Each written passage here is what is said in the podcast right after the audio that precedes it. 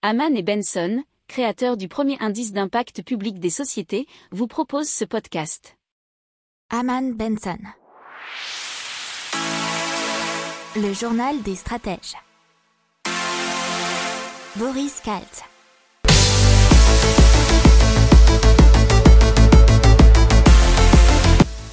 Bonjour à tous et bienvenue dans le journal des stratèges pour une revue de l'actualité éco-tech et impact du jour. Avec à la une le Danemark et la première île éolienne artificielle au monde. Dans l'économie, on parlera de la Banque mondiale et du FMI qui vont tenir compte du changement climatique dans la réduction de la dette.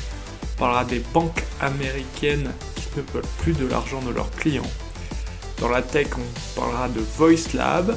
On parlera aussi d'une station-service pour vélo électrique. Dans l'impact, on parlera crowd farming. Et ensuite, on finira avec du recyclage plastique nouvelle génération. Vous écoutez le journal des stratèges numéro 52 et ça commence. Allez, c'est parti avec le Danemark est la première île éolienne artificielle au monde.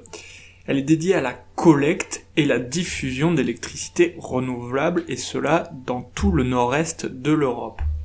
Elle pourrait couvrir à elle seule à terme la consommation de 10 millions de ménages européens.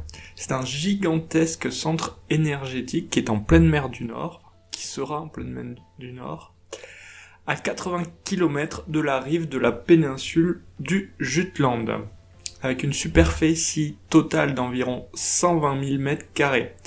Elle permettra dans un premier temps de fournir de l'énergie verte à 3 millions de foyers. Euh, elle est le fruit d'un partenariat public-privé entre l'État danois et des entreprises privées. Il faut savoir que ça rentre dans le cadre d'une politique de l'Union européenne qui s'est fixé comme objectif d'atteindre la neutralité climatique d'ici 2050. Et pour cela, il est nécessaire d'arriver à cette échéance à 300 gigawatts d'énergie éolienne offshore. La capacité potentielle de cette construction serait de 10 gigawatts. À noter tout simplement qu'à l'horizon 2050, le Danemark ne pratiquera plus l'extraction de pétrole et de gaz en mer du Nord. Allez, on passe à la Banque mondiale et le FMI, qui vont tenir compte du changement climatique dans les négociations sur la réduction de la dette des pays les plus pauvres. C'est ce qu'a déclaré le président de la Banque mondiale, David Malpass. Effectivement, puisque ça permettrait de résoudre deux problèmes, le besoin de réduire ou restructurer la dette de nombreux pays pauvres et le besoin de réduire les émissions dues aux énergies fossiles. Il faut savoir que l'Éthiopie, le Tchad et la Zambie se sont officiellement positionnés. Mais il faut effectivement prendre le changement climatique en considération dans le processus de restructuration de la dette. Ça pourrait ainsi permettre d'inciter les prêteurs souverains et les créanciers privés à annuler un certain pourcentage de la dette des pays les plus pauvres en échange de progrès vers des objectifs en matière de développement durable et de climat selon les experts. On va vous parler des banques qui refusent de l'argent. Ce sont des banques américaines et on a des gros clients notamment de la JP Morgan, Bank of America et Citigroup qui ont été refusé. pourquoi? Leur banque leur a demandé d'aller garder leur argent ailleurs. Ah, ça permettait, en transférant à d'autres entités ces liquidités, de réduire la base de dépôt euh, liquide. Les banques ont effectivement trop d'argent liquide, ce qui paraît paradoxal en ce moment. Mais il faut savoir que les exigences des banques depuis la crise de 2008 sont assez drastiques et elles ont besoin de garder un taux de liquidité, un seuil de liquidité en assurance au cas où le système cracherait comme il a pu le faire en 2008. Et donc, continue dans la tech avec Voice Lab qui a l'objectif d'enregistrer 2000 heures de voix françaises et donc de collecter des données audio afin de construire de nouvelles technologies de, de, télécommunication et de communication par la voix. Euh, il faut savoir que Voice Lab est une association rassemblant les principaux acteurs français, institutionnels, universitaires, laboratoires de recherche et entreprises privées qui ont le projet de concevoir des modèles de reconnaissance vocale dans la langue française. L'objectif est de développer différents services de transcription automatique de la parole, bien sûr en langue française, et surtout qui soient complètement indépendants des mastodontes euh, qu'on connaît, Siri, Alexa, Google Home, qui sont bien évidemment tous américains. L'objectif, ça serait plutôt d'en avoir des Français, voire européens, pour contrôler à l'audio, de façon audio, toutes les nouvelles technologies qui nous entourent. Allez, on passe à la station-service pour vélo électrique, c'est e-Bikeport, qui est capable d'accueillir entre 8 et 24 vélos. Mais qu'est-ce qu'on y trouve? On y trouve des casiers sécurisés pour déposer casques et bagages, des ports USB pour recharger des un point d'accès Wi-Fi et même un défibrillateur. Le tout était alimenté par les panneaux solaires installés sur le toit. Il est aussi possible de recharger d'autres véhicules électriques comme des trottinettes, des scooters ou des fauteuils roulants.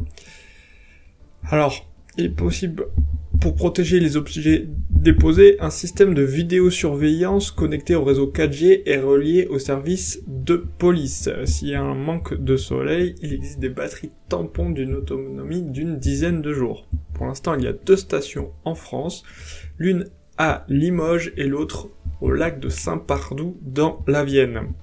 Alors, il faut savoir que la start-up vise une clientèle de collectivités ou d'entreprises qui pourrait même amortir le coût grâce à de la publicité diffusée sur un écran intégré. Et dans l'impact, on passe au crowdfarming. Et qu'est-ce que c'est? C'est une plateforme qui veut corriger le déséquilibre entre ce que paye le consommateur et ce que reçoit le producteur. Donc limiter le gaspillage et plus globalement améliorer l'efficacité de la chaîne d'approvisionnement. Tout ce qui est produit est acheté d'avance. Donc en ligne, bien évidemment. Il y a moins de pertes dans les transports.